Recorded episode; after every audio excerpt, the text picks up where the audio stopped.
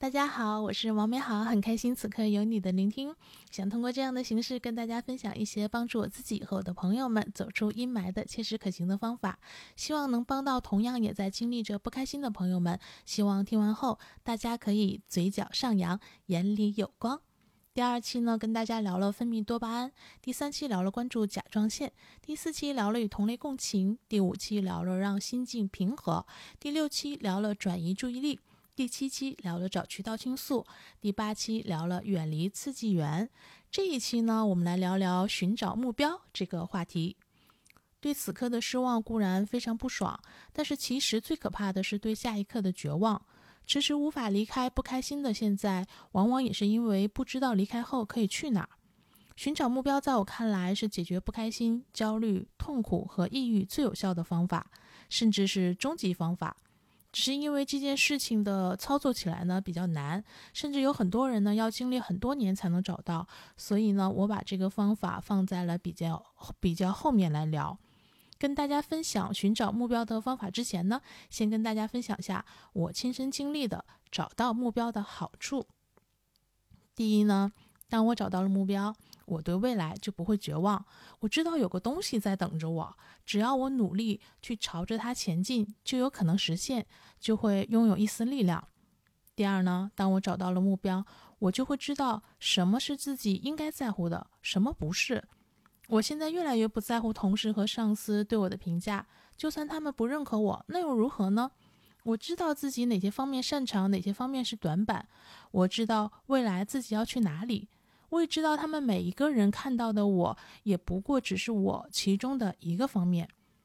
第三呢，当我找到了目标，我就会把注意力转移到实现目标上。如果我思考好了实现的路径，确定了具体的 action，就会抽出一部分时间去用来进行这个 action，那就会把我的这个呃精力呢，从那些不开心的事情上转移。第四呢，当我找到了目标，我才可能真正的摆脱焦虑。因为当目标实现的那一天，我可能就解决了或者不再拥有现在的这些令我不开心的事情了。所以呢，我还是很强烈的安利大家，这个最难也是我迄今为止认为最有效的方法，就是找到目标，明白自己要去哪里，并付诸行动。那到底应该怎么去找到目标呢？下面就跟大家分享一下我自己的方法，希望能给大家一些启发。嗯，找目标的第一步呢，首先是认知自己。找目标难，其实就是因为在当今的社会，我们普遍性的缺乏认知自己的意识和方法。我没有学过什么理论，但是呢，我自己用的方法呢，就是经常性的回答六个问题。嗯，第一呢是自己擅长什么，第二是自己不擅长什么，第三是自己喜欢什么。第四是自己排斥什么，第五是自己的高光时刻是什么，第六是自己不能承受的底线是什么。我发现来找我的大部分朋友，当我问他们这六个问题时，他们大部分的时候还是能说出来一些的，但是他们从来没有这么问过自己。我来简要的给大家分享一下，我是怎么通过这六个问题来认知自己的。第一呢，和第二是一组。我擅长什么和不擅长什么？想想什么事情是你不用费很大的努力和逼迫自己就可以完成或者高质量产出的，甚至会受到很多人的喜爱，那么这就是你相对擅长的。相反，如果有的事情呢，你需要付出很大的努力，但是仍然完成不了，无法产出，甚至收到了很多负面的评价，那就是你不擅长的。举个例子呢？我本人在写和说的方面呢，嗯，基本上不需要憋半天，不用准备很久，只要我想做，就可以，嗯，哗啦哗啦，行云流水般的产出很多内容。而且呢，这些内容还有很多人看了和听了之后呢，表示很不错。那么这就是我擅长的。相反呢，在数据分析呀，呃，记忆一些规则、金融、军事、技术等方面呢，我就会呈现出。嗯，要么就是完全不想碰和接触，要么呢就是要学和实践很久，甚至要常常拖延和逼迫自己去做，但是产出的效果仍然非常不理想。这就是明显不是我擅长的领域。听到这呢，如果你觉得你什么都不擅长，要么是你还没有意识到或者好好挖掘自己擅长什么，要么就是你真的该去学一门技艺了。那么第三个、第四呢，是一组，就是自己喜欢什么和自己排斥什么。嗯，有的人呢喜欢和擅长会很重合，但是有很多人身上两者也并不完全是一回事儿。喜欢指的更多的是你的感受方面，擅长指的更多的是你的能力方面。嗯，说起喜欢什么，我的爱好挺广泛的，唱歌啊、看电影啊、旅行、摄影、开车、写作，很多很多。如果说到排斥呢，嗯，比如我不喜欢密闭或者狭小的空间，我不喜欢，嗯。破旧脏乱的环境，嗯，我讨厌别人说脏话、吸烟、随地吐痰等等，以至于当我需要打车的时候，经常要多花钱去打专车，因为我希望尽量减少遇到满是烟味、特别脏，甚至路怒症的司机的可能性。嗯，那可能有人会说，我什么爱好都没有怎么办？我之前在一所大学里做过几次分享，就遇到了这样的问题。很多学生说我没有爱好，我啥也不喜欢。我当时的回答是在财力和时间允许的情况下，请你多去接触和涉猎，比如说学学吉他、插花、画画、摄影、拍视频、出去旅行。当你尽可能多的尝试和玩了一圈之后，再问问自己是不是什么也不喜欢。甚至你此刻就可以思考一下：是天底下根本没有你喜欢的事和东西，还是其实你见过的太少了？另外呢，喜欢和排斥很多时候，嗯，因为你的阅历的增加是会有变化的。我有一个直接导致我这个观念的建立的和进化的例子，嗯，就是以前呢，我特别不爱吃榴莲，甚至不能说不爱，应该说就没有正经的吃过，因为根本就不想去尝试。我认为那一定是一个呃极其难吃的东西。然后当时有一次跟同事去广州出差，被同事硬生生的塞了一口榴莲，然后居然就打开了新世界的大门，发现这东西竟然如此美味。嗯，那次之后呢，我就明白，至少在食物界，其实如果你觉得什么东西不好吃，嗯，很有可能是你还没有吃到这个食物品质和状态最好的时候。这也让我深深的明白了，其实不要轻易的说什么东西不好、不喜欢，很可能是你没有见过它最好的样子。那第五和第六呢，也是也是一组，嗯，就是自己的高光时刻是什么，自己不能承受的底线又是什么？嗯，什么是高光时刻？就是你被大家、被很多人非常认可甚至赞美的那个时刻。那个你觉得自己在放光的时刻，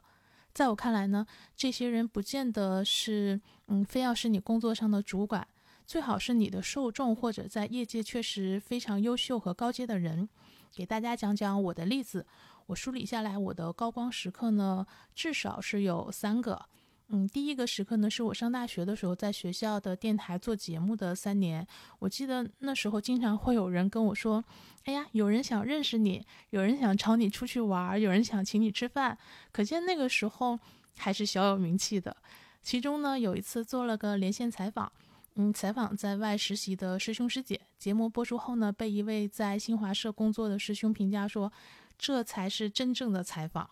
真正有温度的节目。”而最令我终身难忘的是，我刚毕业的时候来到北京工作，然后呢，有一天遇到一个不认识的师妹，我刚开口说话，她就问我是不是当年学校某个节目的主持人，我当时 眼泪都快要掉下来了。那第二个时刻呢，是我在中央人民广播电台实习的时候，记得其中，嗯，有个小任务是要写全台最重要的节目新闻与报纸摘要的今日天气板块。呃，这个板块呢，除了要写天气情况和分析之外呢，还需要有一些嗯比较俏皮和温情的文案。自从这个任务交给了我之后呢，我们组的那个主任老师呢，每次审稿的时候都会说：“太棒了，怎么会有人写的这么好？”但是其实我写的时候并没有很精心的雕琢，就是按照自己的创意一气呵成了。另外一次呢，是我要实习结束的时候进了直播间，跟当时的主持人老师呢做了一期关于大学生毕业话题的这样的谈话节目。进直播间之前呢，我没有任何的准备，因为老师就是希望，嗯，访谈一个真实的即将毕业的学生。结果当时我们的直播节目结束之后呢，老师，呃，主持人老师就跟我说，说的简直太好了，怎么可以说的这么好？真的很不错。要知道那个时候中国之声的那那个是一档中国之声的直播的节目，我当时是毫无准备的 freestyle。嗯，第三个是高光时刻呢，是我在现在的公司中，嗯，有段时间呢，成了当时业务的主要的支撑人物，不但拿到了业务的结果，为业务的战役立了战功，还因为一个人扛起了别的团队用二十多个人支撑的工作，那当时受到了协同团队同学们的集体的认可和喜爱，大家评价我，嗯，思路清晰，办事靠谱，不强势但果断，同时呢，还能积极补位，不甩锅。而且呢，最后还在公司拿了奖，获得了晋升。呃，这三段日子呢，是我自己认为自己的高光时刻。说到这里呢，估计大家也都明白了，为什么我此刻会做一个音频的内容。关于不能承受的底线呢，我也有，而且好像还不少呢。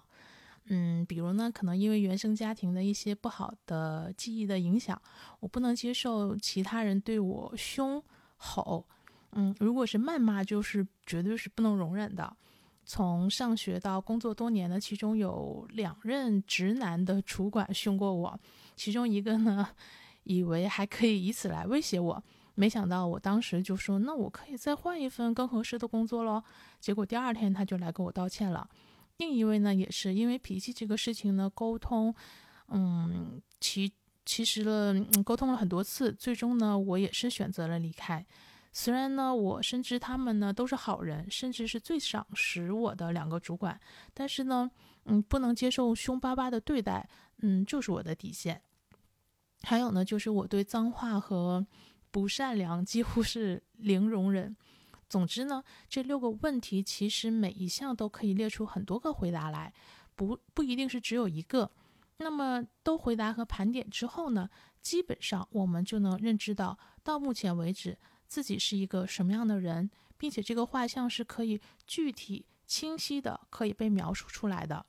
另外要注意的是，这六个问题的答案会随着我们的成长而有所变化，所以呢，需要进行阶段性的重新的思考和更新。就是我也会不断的去问自己，而不是说问了一次之后就永远不再去看了。那么，认知自己的这个。准备工作做好了之后呢，我们就可以开始依据此进入到找目标的阶段了。嗯，我自己的方法就是呢，依据刚才的那些回答去分析，什么事情是我既擅长又喜欢，还可能拥有高光时刻，同时还能通过这件事情带来呃我需要的收入。其实呢，认知完自己。基本上既擅长又喜欢，还同时是高光时刻，以呃的事情是什么？其实基本上呢已经能够浮出水面了。即使不能满足三个条件呢也没关系，至少呢满足擅长这个条件也是可以的。但是第四个条件就是带来我需要的收入的这一点呢，会成为这个目标的核心的变量和决策要点。我个人呢，对物质的欲望其实没有大到一直要很高的追求，所以我给自己的要求就是收入不能低于，嗯，现在就可以了。我更希望享受生活，做有价值的事情。有的人呢，可能觉得需要成倍的收入，因为家庭和子女的支出需要维持，嗯，以及需要更富足的准备。有的人呢，物质需求会更低，更追求精神世界。那么我们去明确需求的这个数目大概是多少？这个是一定程度上是可以在你现在的这个情况的基础上进行测算的。找目标呢，其实不是结果，而是一个过程。最重要的是通过找目标，明确你接下来为这个实现这个目标要去付出的行动是什么。还是拿我自己举例子，我找到的目标是想做一名作家或者讲师。嗯，也就是用写或者说的方式去让别人成为更好的自己，同时呢，获得不少于我现在的工作的收入就可以。为了实现这个目标呢，我给自己定的要付出的行动就是写相关的稿子，嗯，制作相关的课件或者嗯音频的内容，做线下的分享等等。并且呢，大概给自己定了必须要实现这个目标的截止时间，开始倒计时。所以呢，也就有了今天 我们在声音里的相遇。这本身呢，就是我通过找目标这个方法解决自己焦虑、迷茫、抑郁的方法。嗯，但是同时呢，因为我的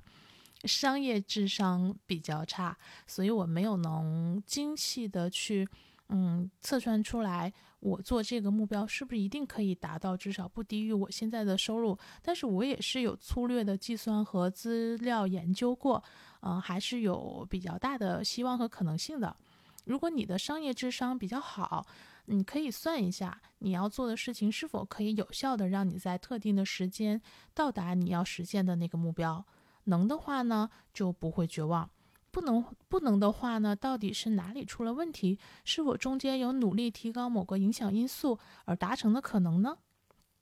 嗯，自从我找到了这个目标，也清楚了自己要做什么，我的生活状态就有了很大的改变。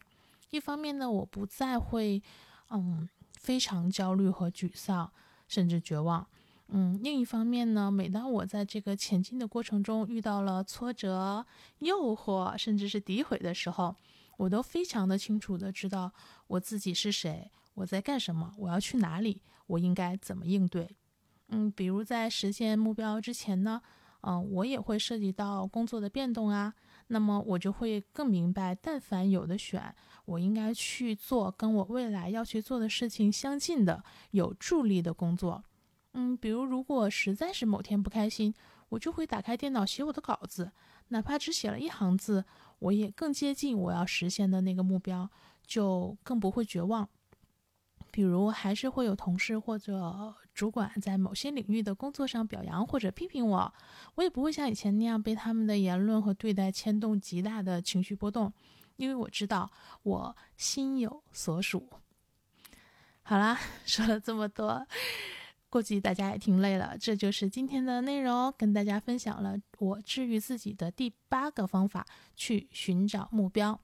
这期的内容非常的长啊，也非常的重要。甚至是整个这个主题，我觉得最重要、最想分享给大家的部分，希望可以对大家有启发。希望大家都能开始认知自己，找到目标，并付出行动，努力去实现它。你早一天开始，美好的一切就早一天来临。下一期呢，将是我们这部分内容的最后一期，将跟大家聊聊看心理医生和进行药物治疗这个方法。今天的第九期呢，给大家推荐的歌曲是《五月人生》的第二啊，大家原谅我，是五月天的第二人生。希望大家能找到新的目标，开启自己新的一切。而且呢，多年之后变得更好的你，回想今天的这些不开心、焦虑、痛苦，甚至抑郁，都可能是馈赠，